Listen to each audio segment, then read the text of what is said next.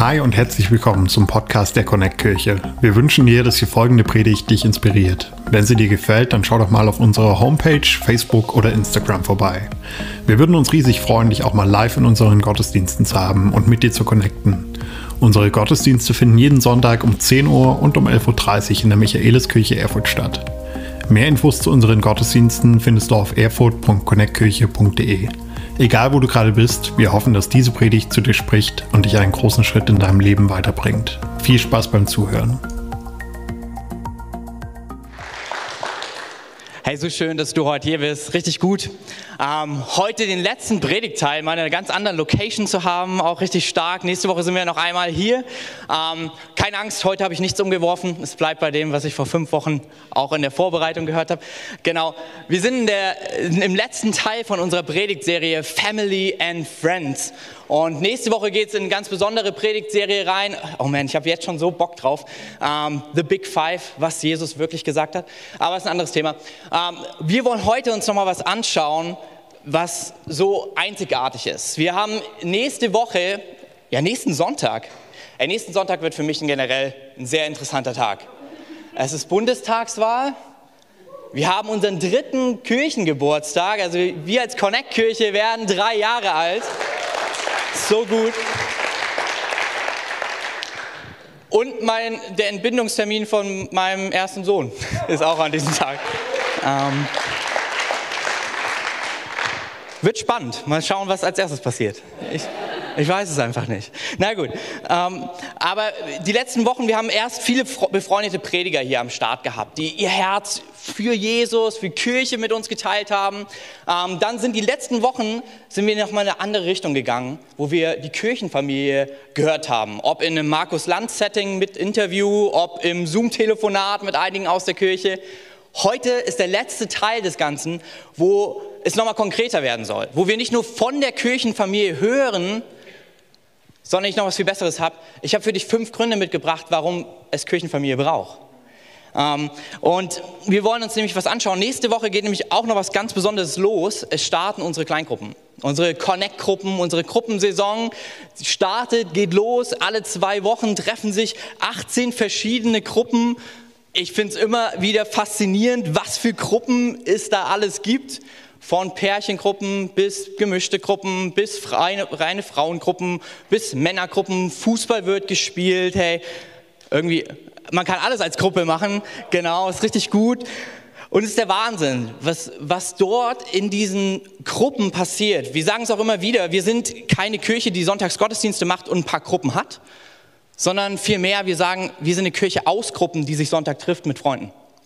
Also das heißt irgendwie, ohne diese Gruppen fehlt in der Connect-Kirche nicht nur einiges, es fehlt die Kirchenfamilie. Deshalb möchte ich mit dir gerne darüber sprechen, warum es clever ist, Teil von so einer Gruppe zu werden. Warum es clever ist, diesen ganzen Teil von Kirche nicht zu verpassen. Wir wollen uns fünf Gründe anschauen, warum ich, glaube ich, persönlich davon überzeugt bin, wenn man in die Bibel schaut, wenn man das Christentum ernst nimmt. Man merkt, dass man besser gemeinsam anstatt einsam im Glauben wachsen kann. Und der erste Grund, den ich habe, du und ich, hey, wir sind für das gemeinsam gemacht. Ist verrückt. Ich höre das immer mal wieder, dass Leute sagen, ja, Glaube ist ja privat. Glaube sollte in den im Haus für sich gelebt werden und vielleicht sonntags noch im Gottesdienst. Ich glaube, da ist eine wahre Sache dran. Glaube ist eine persönliche, individuelle Entscheidung. Die betrifft erstmal in erster Linie dich und Gott. Aber das Verrückte ist, mit dieser Entscheidung wirst du Teil von etwas Größerem. Nämlich von Gottes Volk, würde es die Bibel nennen, aber wir können es auch einfach mal ganz anders formulieren. Du wirst Teil von Gottes Familie. So ist es ein bisschen schwierig, wenn wir in die Bibel schauen und wir merken ganz oft, ja, es ist eine persönliche Entscheidung, aber am Ende hat sie eine Auswirkung, weil du Teil von etwas Größerem wirst, in etwas Gemeinsamen. Es ist schwierig zu sagen, heute würde man nicht sagen, ähm, ja, ich habe keinen Bock auf eine Gruppe, sondern man würde eher wahrscheinlich sagen, ich lebe meinen Glauben eher so individuell. Ja, manche denken so, naja, ich weiß genau, wovon ich rede. Ich glaube, es ist schwierig, wenn ich in die Bibel schaue, ähm, weil das gar nicht die Idee war. Erstmal das größte Problem, unser Gott ist Beziehung in sich. Also es ist das Verrückte im Christentum, ähm, schwierig zu erklären, gibt es auch noch Predigtserien zu, aber wir glauben an einen Gott, der drei in eins ist. Ein Gott und dennoch Beziehung in sich. Natürlich, wenn dieser, Beziehung, äh, dieser Gott, der Beziehung in sich ist, Menschen macht, die ihm gleich sind, könnte es höchstwahrscheinlich sein, dass du und ich für Beziehungen gemacht sind. Und es ist so weit, dass sogar dann, wenn du in die Bibel schaust, es noch nicht mal lange dauert. Also Gott macht den ersten Menschen und er sagt, es ist sehr gut, aber dann sagt er, es ist auf keinen Fall gut, wenn dieser Mensch alleine ist. Er braucht einen Gegenüber, er braucht einen anderen Menschen, er braucht Beziehung. Ich glaube, genau dasselbe ist es, was du und ich brauchen, wenn es um unseren Glauben geht. Ich glaube, wir brauchen ein Gegenüber, um im Glauben wirklich wachsen zu können. Prediger, das ist ein Buch, ein Weisheitsbuch im ersten Teil der Bibel, Kapitel 4, der bringt das mal auf den Punkt. Der ist so ein Philosoph, er denkt über das Leben nach und er denkt auch über die Individualität nach. Und er kommt zu folgendem Entschluss. Prediger 4, Vers 7 bis 10 und dann habe ich nochmal Vers 12 für dich. Das mit dem Zusammenschlafen habe ich jetzt mal ausklammert, weil das wäre in der Gruppe ein bisschen komisch, aber geht mit deinem Ehepartner, super. Alright. Ich sah noch ein weiteres Beispiel der Sinnlosigkeit auf der Welt. Ein Mann, der alleine lebt und weder Kinder noch Brüder und auch keine Freunde oder Bekannte hatte. Er arbeitet so viel er kann und will immer noch mehr haben. Müsste er sich denn nicht fragen, für wen arbeite ich eigentlich?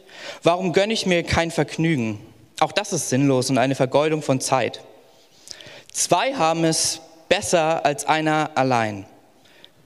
Zusammen erhalten sie mehr Lohn für ihre Mühe. Wenn sie hinfallen, kann einer dem anderen aufhelfen. Doch wie schlecht ist der dran, der allein ist und fällt? Und keiner ist da, der ihm beim Aufstehen hilft. Ein Einzelner kann leicht von hinten angegriffen und niedergeschlagen werden. Zwei, die zusammenhalten, wehren den Überfall ab. Und ein dreifaches Seil kann man kaum zerreißen. Ich glaube, es ist so schnell, wenn wir glauben, individuell alleine leben, dass er ins Stocken geratet. Aber einfach vom Alltag unserer Zeit. Aber da, wo wir glauben, gemeinsam leben, wir jemanden haben, der uns ermutigt, der uns aufhilft, mit dem es auch mehr Spaß macht.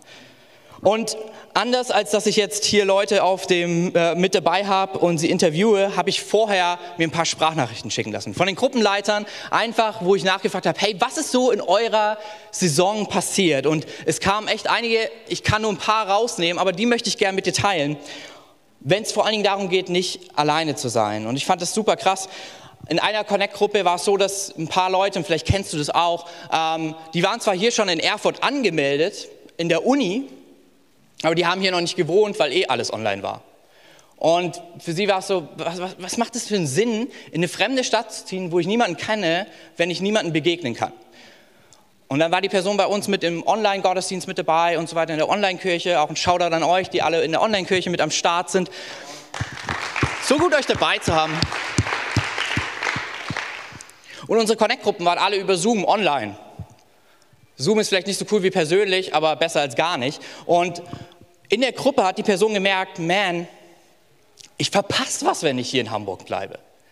Und hat sich entschieden, einfach, obwohl das Studium immer noch online war, hierher zu ziehen, weil, weil sie gemerkt hat, gemeinsam ist einfach besser als einsam sein, sondern gemeinsam unterwegs zu sein. Ja, vor allen Dingen in manchen taffen Zeiten wie auch jetzt kann Glaube hart sein, aber ich persönlich glaube, wir sind gemeinsam einfach härter. Was du damit machst, ist deine individuelle Entscheidung. Aber mein zweiter Punkt, warum ich glaube, dass es so sinnvoll ist, als Familie unterwegs zu sein, ist, dass Veränderung geschieht in Kreisen. Was meine ich damit? Das klingt so ein bisschen komisch. Äh, das ist auch ein Spruch, wenn du in der Connect-Kirche ein bisschen länger bist, den wirst du immer wieder hören, Veränderung geschieht in Kreisen und denkst, in welchen Kreisen bitte? Ähm, das, was du gerade vorfindest, kannst dich mal rechts und links umschauen, das ist rein. Das ist cool. Das ist das griechische Modell, wie wir über Dinge hören. Wir hören von etwas und dann können wir mal gucken, was machen wir damit. Das Problem ist nur, sind die Momente, wo wir miteinander ins Gespräch kommen, sind die Momente, wo wir miteinander über Dinge sprechen. Kreise sind meistens kleiner als irgendwelche Reihen und dadurch werden sie aber auch persönlicher und intensiver. Absolut abgefahren. Ich stehe ja auf Zahlen, komme aus dem Labor. Alex sagt immer, wo holst du diese ganzen Statistiken her? Ich liebe sie einfach. Aber egal.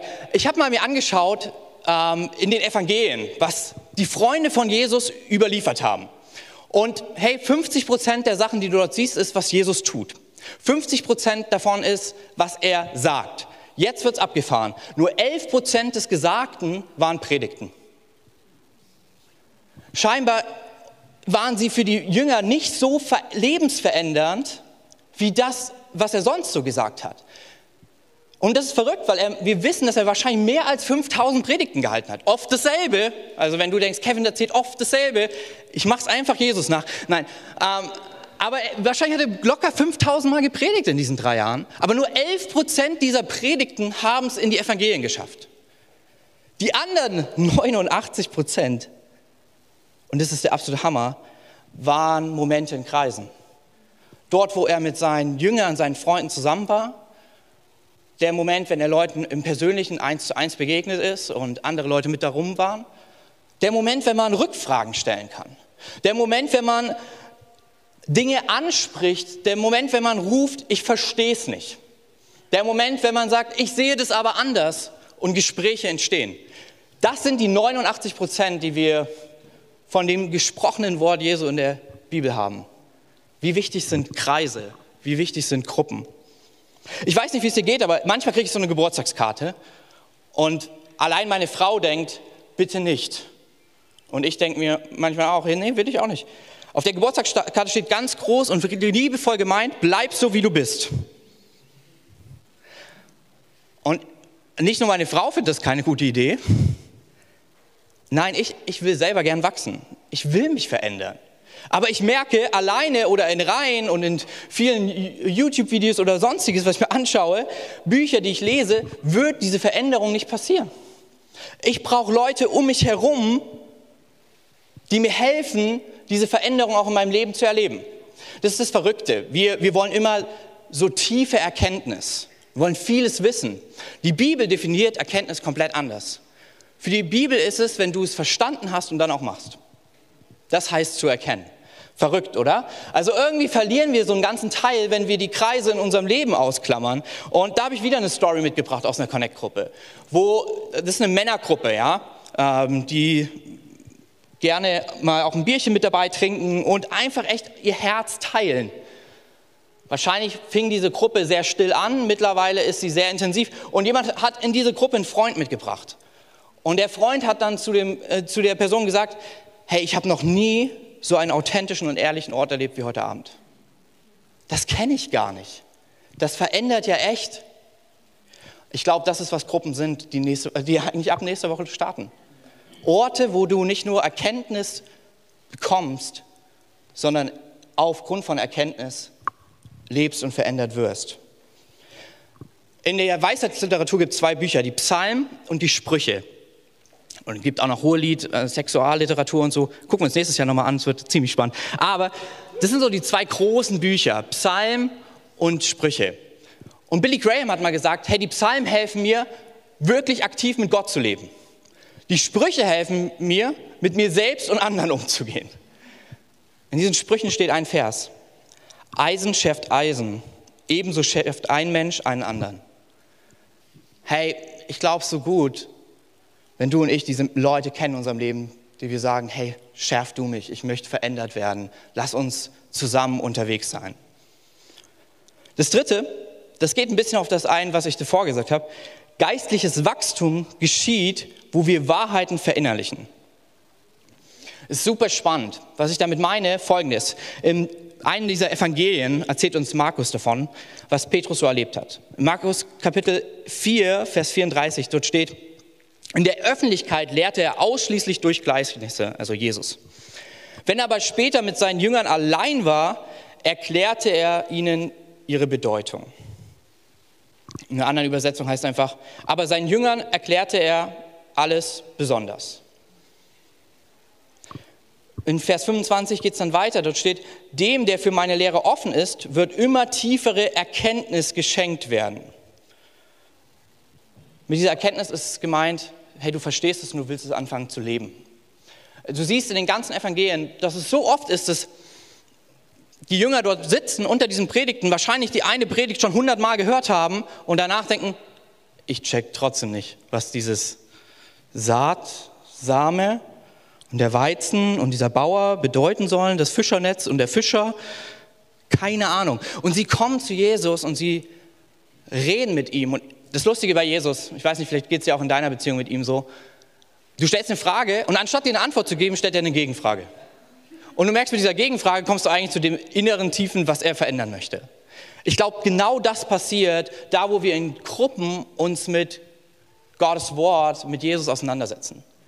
Wir fangen an, uns zu öffnen und zu sagen, das klingt so schön und gut, liebe deinen Nächsten, aber man, schau in meine Alltagswoche, das ist eigentlich unmöglich. Und dann fängt der Nächste an, was zu sagen.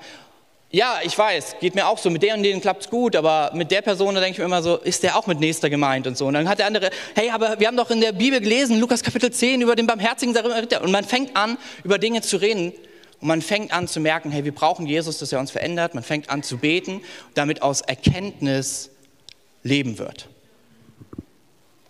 Ich glaube, du und ich, wir, wir brauchen das. Wir brauchen es, dass Leute mit uns unterwegs sind.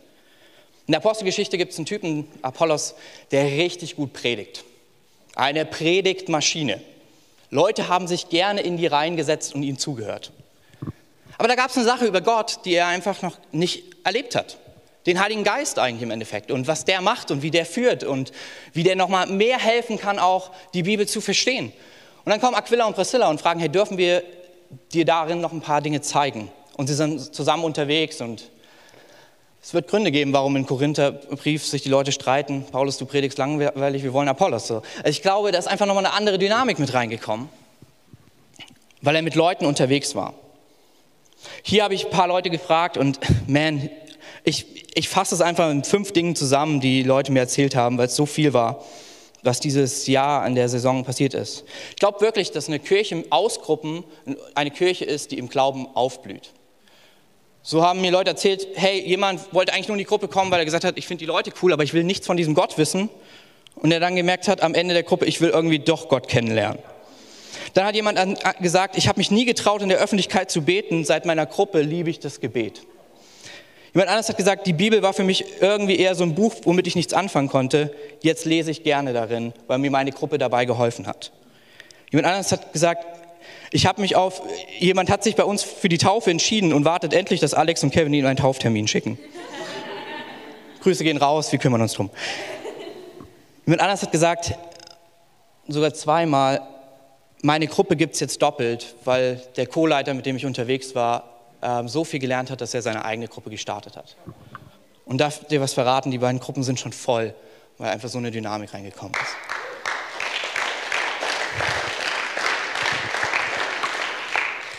Ich glaube, Veränderung, dass Jesus uns verändert, passiert da, wo wir mit anderen unterwegs sind.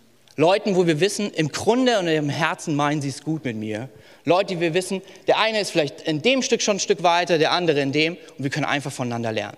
Leute, die mich gemeinsam mit anfeiern, die mit mir meine Siege feiern und in meinen Niederlagen mich trösten und mit mir beten.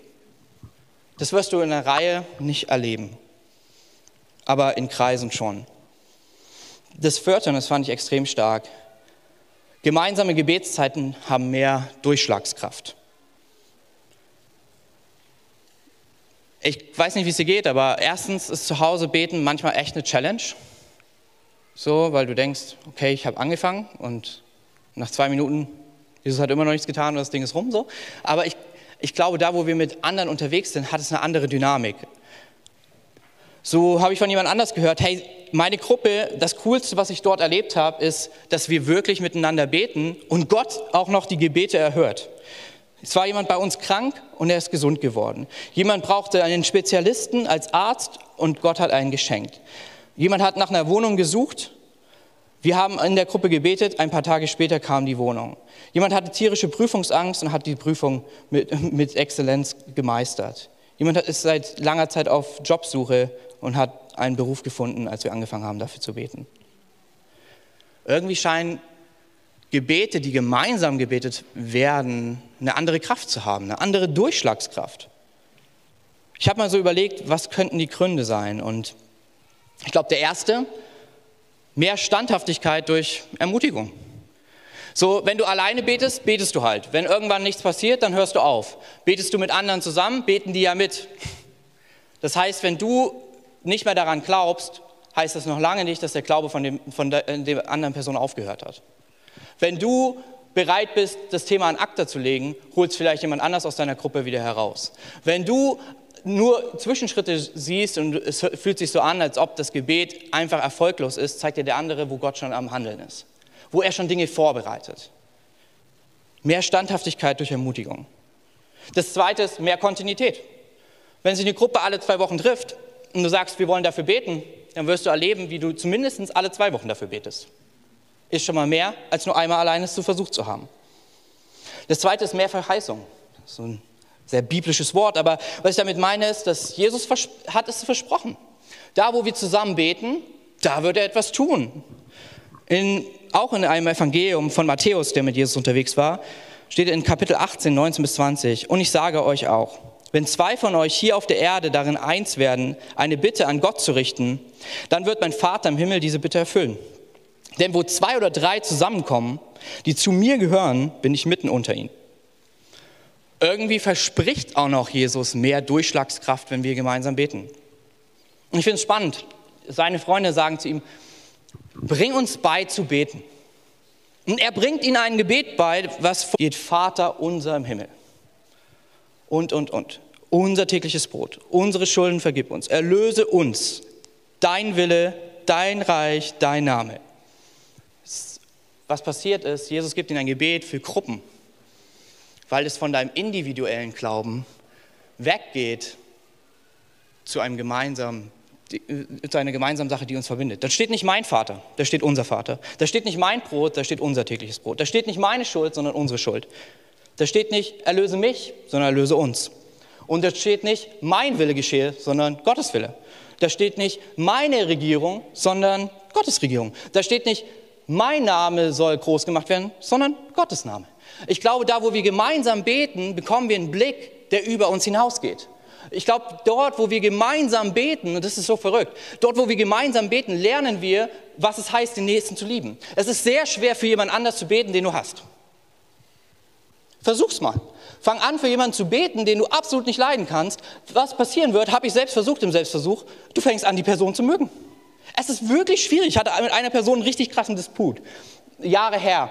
Und ich war am anderen Ende der Welt. Und irgendwie, immer wenn ich in den Gebetsraum bin, merkte ich, als ich dieses, diesen tollen Vers dort an der Wand las, ich habe gesagt, betet für eure Feinde. Ich dachte mir so, cool da gibt es ja niemanden, ich habe keine Feinde. Und dann fiel mir diese eine Person an und ich fing an, für sie zu beten und sie zu segnen. Und irgendwann fing es an, dass ich merkte, oh, irgendwie ist sie auch echt sympathisch. Und habe angefangen, einen Brief zu schreiben. Parallel am anderen Ende des Kontinents hat Gott dasselbe mit der Person gemacht. Wir sind mittlerweile echt gute Freunde, treffen uns zwei, dreimal im Jahr. Ähm, und wir konnten uns vorher nicht ausstehen. So, du wirst sehr schwer für jemanden beten, den du hast. Weil wenn du anfängst mit Hass im Gebet, wird Gott daraus Liebe tun. Es ist wesentlich leichter, wenn du es gemeinsam tust. Irgendwann bin ich zu meiner Gruppe gegangen, die ich da hatte, und habe gesagt, hey, da gibt es diese eine Person, ich will echt für sie beten. Aber es fällt mir extrem schwer. Und dann haben sie gesagt, hey, dann lass uns doch zusammen machen. Wir kennen sie nicht, also haben wir auch keinen Glitch mit ihr. Und es hat etwas verändert. Und es ist was Geniales daraus geworden. Gemeinsames Gebet zeigt uns das, was uns vereint. Gemeinsames Gebet zeigt uns den einen Gott anstatt nur mich. Hey, das Letzte, und das glaube ich zutiefst, gemeinsam macht es einfach mehr Spaß. Ich weiß nicht, ich habe es irgendwie die letzten Wochen und Monate gemerkt, wo ich auch isoliert war wegen der Krankheit, plus Lockdown. Das heißt, du konntest noch weniger sehen als nur eine andere Person, nämlich gar keine Person. Gott sei Dank meine Frau. Aber wir haben angefangen, dann Gesellschaftsspiele zu spielen. Und uns ist sehr aufgefallen, dass es echt wenig Gesellschaftsspiele für zwei gibt. Dann kam Kevin Siebel in unser Leben und hat uns gezeigt, dass es doch welche gibt. Aber ich habe gemerkt, Kevin, ähm, ähm, ich habe gemerkt, dass Gesellschaftsspiele mit mehr Leuten echt mehr Fun machen.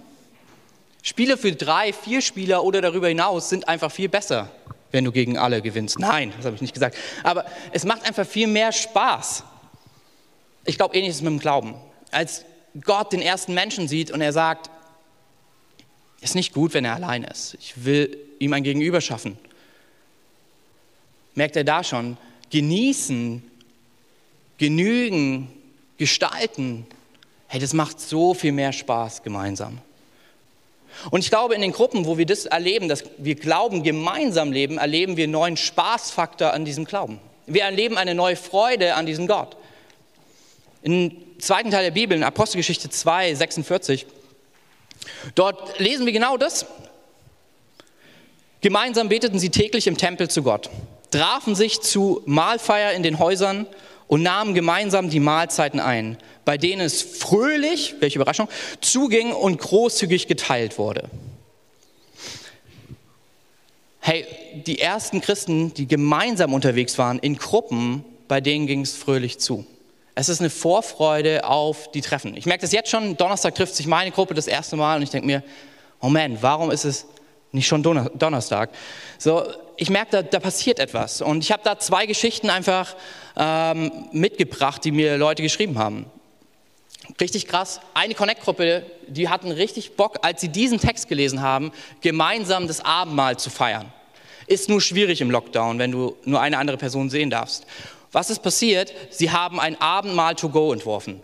Sie haben alles abgepackt, ähm, organisiert, haben kleine Tüten gepackt, dort stand wirklich Abendmahl to go drauf, haben dann sich in Zoom getroffen und haben über Zoom gemeinsames Abendmahl gefeiert und im Nachhinein mir erzählt, was das für ein verbindender Moment war und wie er mit wenig zu ersetzen ist. Jemand anders hat mir erzählt, dass jemand sich richtig aufgeregt hat, weil er seinen Geburtstag irgendwie alleine feiern muss. Weil es nicht so geht, wie, wie er dachte. Jemand anders aus der Gruppe hat das mitbekommen und Brot gebacken und ein paar andere Sachen geholt, die anderen noch mit ins Boot geholt und das der Person vorbeigebracht. Und auf einmal war eine Geburtstagsfeier selbst mit Distanz möglich. Ich glaube, es macht so viel mehr Fun, gemeinsam im Glauben unterwegs zu sein. Und das Verrückte, was die Bibel schon vorher weiß, hat die Wissenschaft auch rausgefunden. Ich habe diese Woche erst wieder so einen Beitrag gesehen über Macht Einsamkeit uns krank. Und es ist wissenschaftlich erwiesen, dass du dich schlechter ernähren kannst, du weniger Sport machst, aber wenn du mit Freunden unterwegs bist, du gesünder bleibst, als wenn du alleine dich an alle äh, Disziplinationsmaßnahmen hältst, gefühlt. Und dann gab es jemanden, der das ein bisschen auf die Spitze getrieben hat und der hat das wirklich nachgeforscht. Er hat einer Gruppe regelmäßig Schokolade gegeben und jemand anders zusätzlich zu seinem normalen Essen Brokkoli. Und das Ergebnis war, dass die Gruppe, die regelmäßig zusammen Schokolade gegessen hat, gesünder war und bessere Werte hatte als der, der sogar gesündere Ernährung noch zusätzlich bekommen hat, die er alleine verdrückt hat. Ich glaube, ähnlich ist es mit uns. Wie krass wäre es, wenn wir gemeinsam unterwegs sind und erleben, dass das uns gesünder macht. Und ich meine jetzt nicht nur das Körperliche, ich meine seelisch. Ich meine in, in unserer Beziehung zu Gott, in Beziehung zu mit, äh, miteinander. Hey, wenn du mit anderen unterwegs bist, hm, wird es das bedeuten, dass du lernen musst, mit Macken von anderen auszukommen. Das ist in Reihen nicht erforderlich aber dafür wirst du auch in Reihen und alleine nicht dieselbe Freude erleben. Und wie cool ist es, wenn du weißt, es ist Connect-Gruppe und du kannst zusammen Süßigkeiten essen und du bist dabei noch gesünder als jemand, der nicht zur Gruppe geht. Keine Ahnung, also mich spornt es an. Dich vielleicht auch.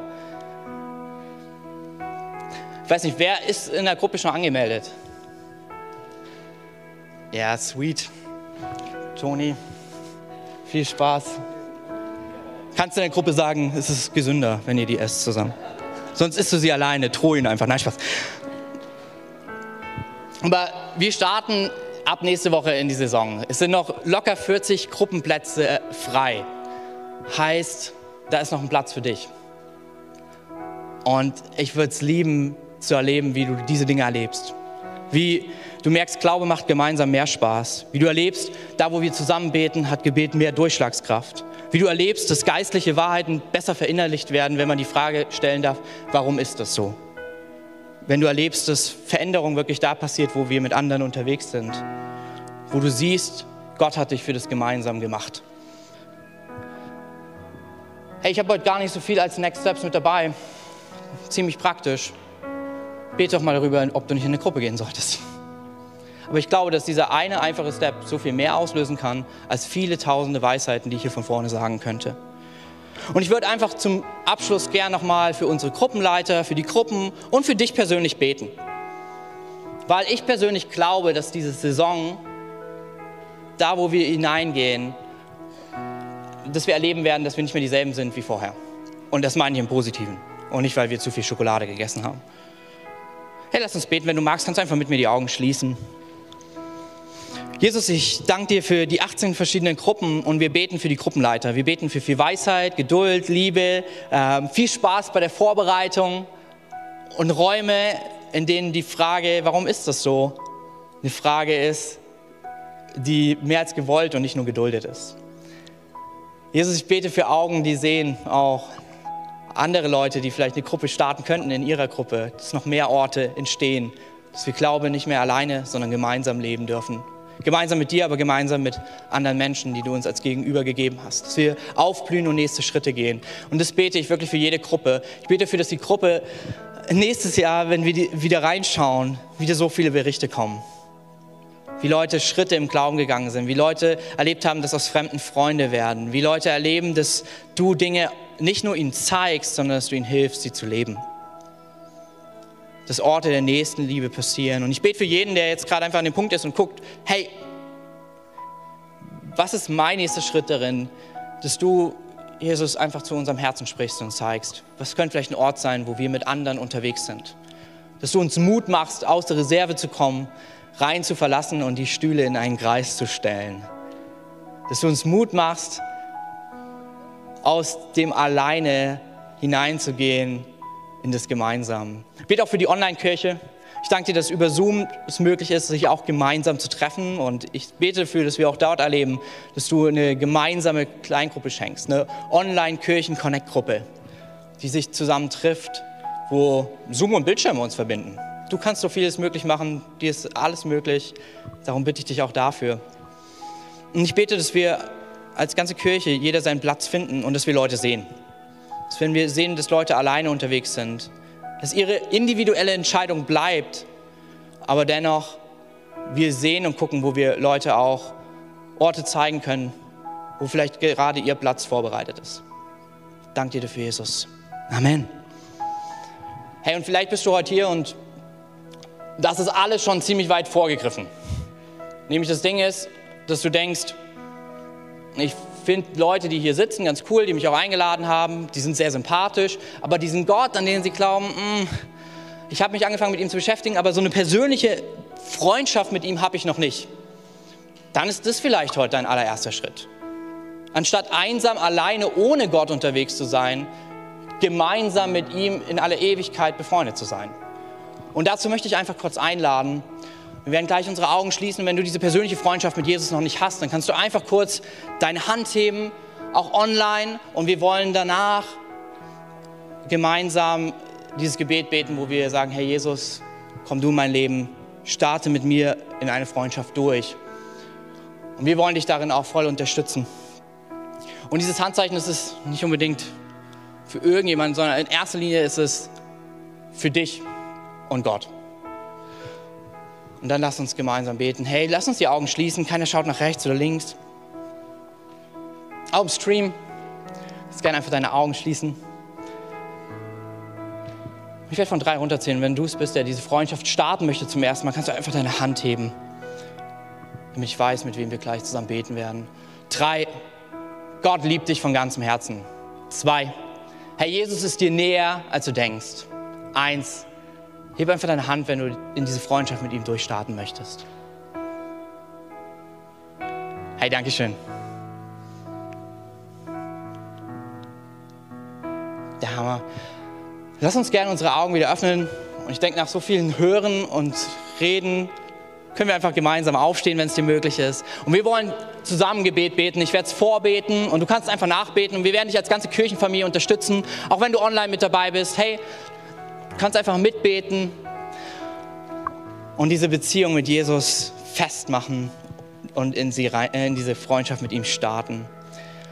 Jesus, ich komme heute zu dir und nehme dein Geschenk an. Das Geschenk, einer ewigen Freundschaft mit dir. Ich glaube, dass du für meine Schuld gestorben bist. Dass du am Kreuz für mich dein Leben gegeben hast. Ich glaube, dass du am dritten Tag den Tod überwunden hast. Ich glaube, aufgrund deiner Auferstehung, dass diese ewige Freundschaft mit dir möglich ist. Ich nehme dieses Geschenk von dir an.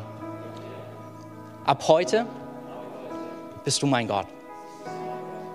Bist du mein König. Bin ich dein Kind. Du mein Freund. Danke, Jesus. Amen. Hey, lass uns einen neuen fetten Applaus geben.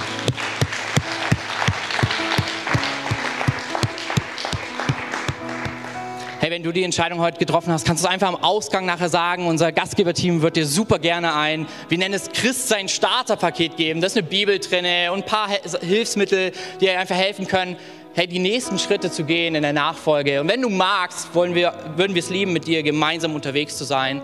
Ähm, wenn du online mit dabei bist, kannst du einfach auf den Button klicken. Ähm, ich habe mich entschieden.